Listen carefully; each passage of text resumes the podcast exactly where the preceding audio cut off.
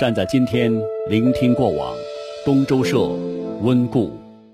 东周社温故由成都文旅集团特约播出。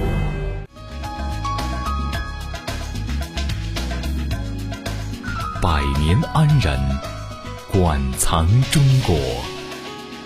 成都安仁，中国博物馆小镇。金茂月龙山提请收看东周社温故。金茂月龙山，八十四至一百零八平米，三上花香，向上青年低密电梯华宅，悦生活热线六五幺七八八八八。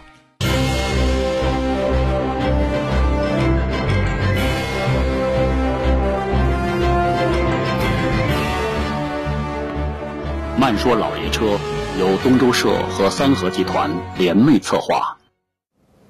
好，东周社，呃，这几天呢，每天在这个三和老爷车博物馆里面跟大家聊这个老爷车的事儿，就一直没时间去看成都车展。呃，今年这个成都车展是多少届了？好像是十八届了，是吧？应该十八届了。呃，以前说实在话，成都车展呢都不被人看好，但是现在这个成都车展呢，已经进入到中国的四大 A 级车展之列了。这确实是非常不容易的一件事儿。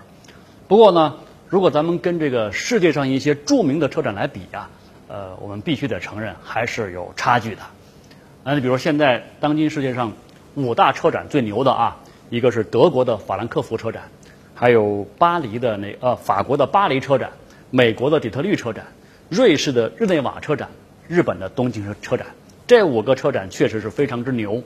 首先是因为他们有历史。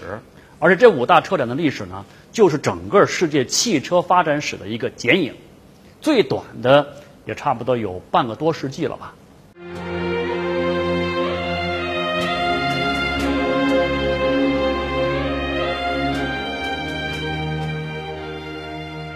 好，一起温故。这个法兰克福车展应该是资格最老的车展了，它的前身是柏林车展。你知道德国是汽车的这个发源地啊。卡尔奔驰发明了这个人类第一辆汽车，奔驰一号，就是我身后这一辆啊。那一会儿节目做完之后，又得把它运到那个车展的现场，就放在那个车展的四号馆跟五号馆之间，供大家去欣赏。那么，在一八九七年哈，这个德国柏林的一个旅馆，就举办了人类汽车历史上的第一次车展。这个规模确实是太小了，只有八辆车来参展，但是。这个仍然是被认认为啊是法兰克福车展的一个发端。那么从这时候开始，除了一战和二战期间就打仗期间，每年柏林都要举行车展，这个影响慢慢就越来越大了。你比如说，一九三九年二战前的最后一届车展，这个参观人数就超过了八十二万人次。呃，您熟悉的那个甲壳虫，就大众的那个哈，也就是在这一届车展上亮相的。那么二战之后，德国啊就分为东西两德。那柏林呢已经是社会主义的民主德国，就是东德了。所以从一九五一年开始啊，柏林车展就转移到了法兰克福，改为两年办一次。但是后来呢，这个法兰克福车展的规模和影响就越来越大了，两年一次玩不转了，怎么办呢？就改成了奇数年来搞乘用车展，偶数年搞商用车展。当然，当然最热闹的还是这个。乘用车展了，因为它跟这个普通大众的一个关系很密切嘛。呃，值得一说的是，二零零八年哦，二零零一年的那个乘用车展，因为那一年刚刚发生了九幺幺事件，所以说呢，展方啊就决定要取消整个开幕仪式，还有展会当中所有的音响效果，来表达对于这个事件的哀悼。那么，当然参观者也非常认同了，所以我觉得这应该是历史上啊最安静的一次车展了。好，咱们再来说一说巴黎车展。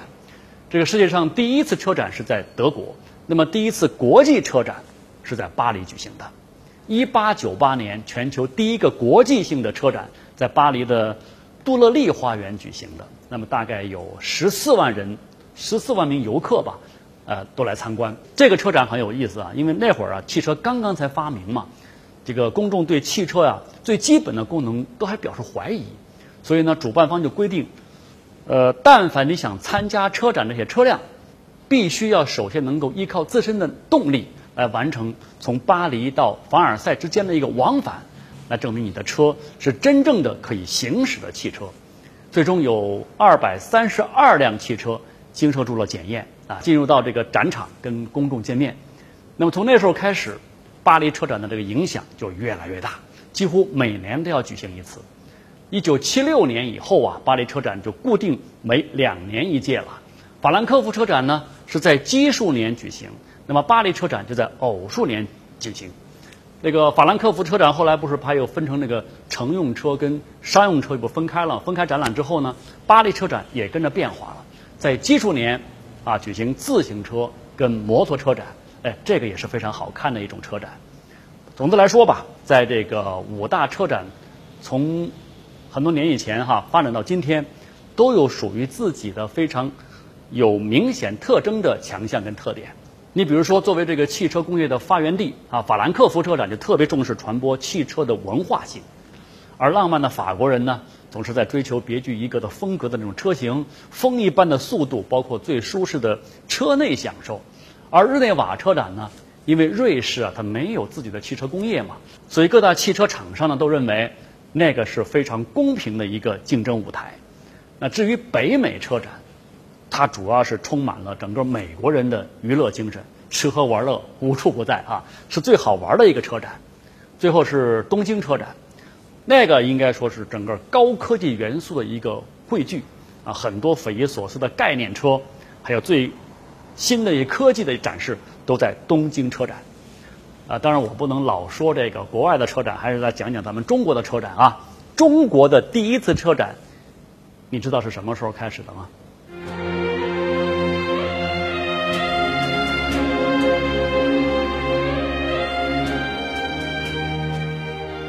好，一起温故。这个中国国内的第一次车展是一九八五年在上海举办的，那会儿那个改革开放刚刚才处于起步阶段。汽车对于国人来讲呢，还是一个非常遥远、很陌生的一个事儿。那么，一九八五年的上海车展呢，一共有来自二十二个国家和地区的三百二十八家厂商来参加。啊，第一天开幕啊，有两万人来参观。那一次车展哈，独领风骚的明星是谁呢？就是进入了这个中国汽车工业史册的车型，叫桑塔纳。哈，说起桑塔纳，准确的讲应该叫普通桑塔纳。当年我们叫普桑，那个可以说是曾经的一款神车呀。八零年代末啊，到九零年代初那会儿啊，如果说你开着一辆普桑在街上转悠，那比你今天开着那个保时捷还拉风呢。呃，我记得九十年代初的时候，我一朋友曾经就买了一台普桑，办完手续花多少钱呢？大概是二十四万。当时的二十四万那可是很值钱了哈。现在你要真要拿二十四万，就完全可以买一个比普桑好 N 多倍的车。那么到了一九九三年，这个车展最重要的一个延伸现象，就是车模也在中国内地出现了，那也是在上海啊。所以你不得不佩服上海这个城市抢了多少个第一呀！就在当年上海的第五届车展上，丰田汽车成了内地第一个用车模来吸引观众的汽车公司。啊，从此以后，这个车模就一发不可收拾。现在推出一款新车的话，如果你没有一个美女站在旁边，你都不好意思拿出来去展览。那这些年呢，这个车模啊，呃，越穿的越越来越少了，受到很多人的批评。好在现在呢，这个慢慢又穿回去了啊。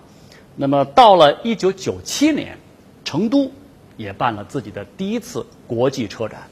我好像也是那年买的车啊，人生的自己的第一辆汽车，捷达王啊，当时卖的也蛮贵的，好像比那个之前的普桑要便宜一点儿，但是比普桑好很多了。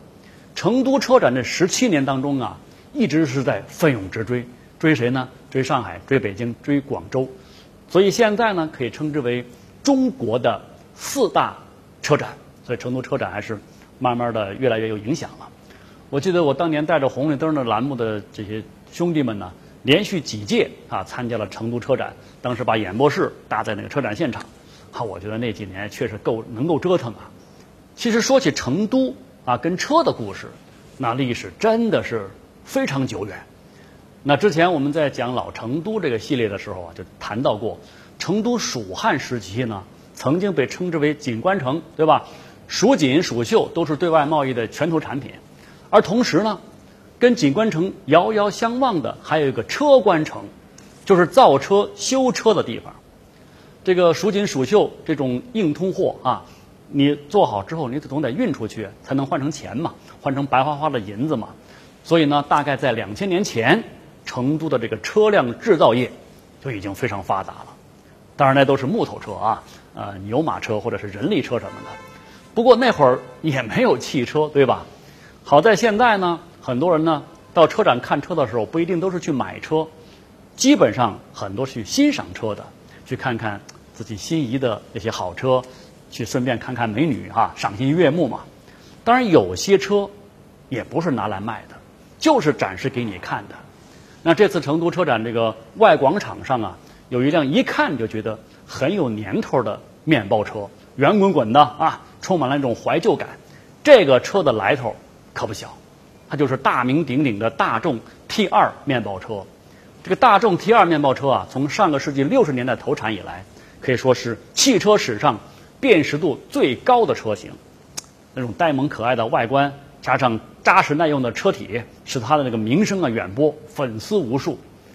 呃，虽然说大众 T 二在七零年呢就停产了，但是今天在南美的一些地方啊，这种车还在使用。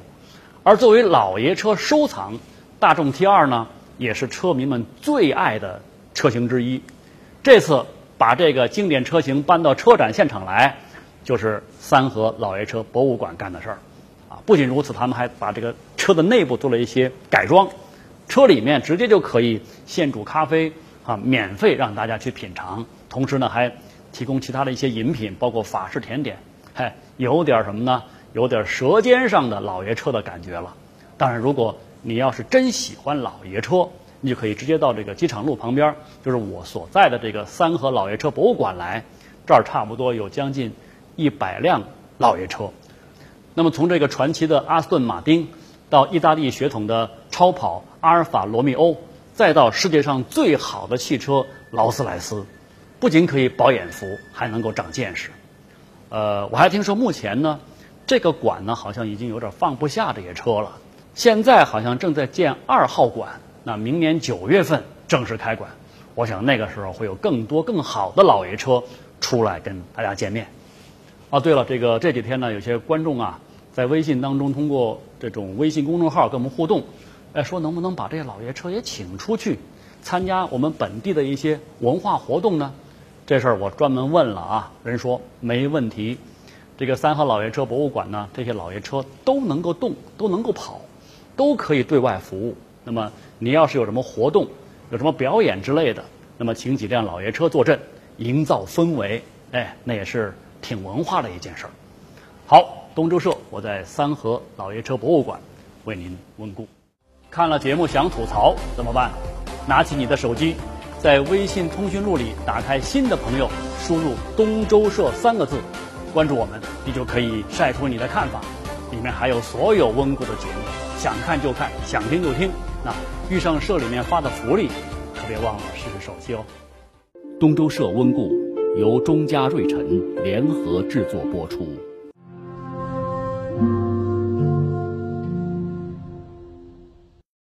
站在今天，聆听过往。这里是东周社，周东每天在这里和您一起温故。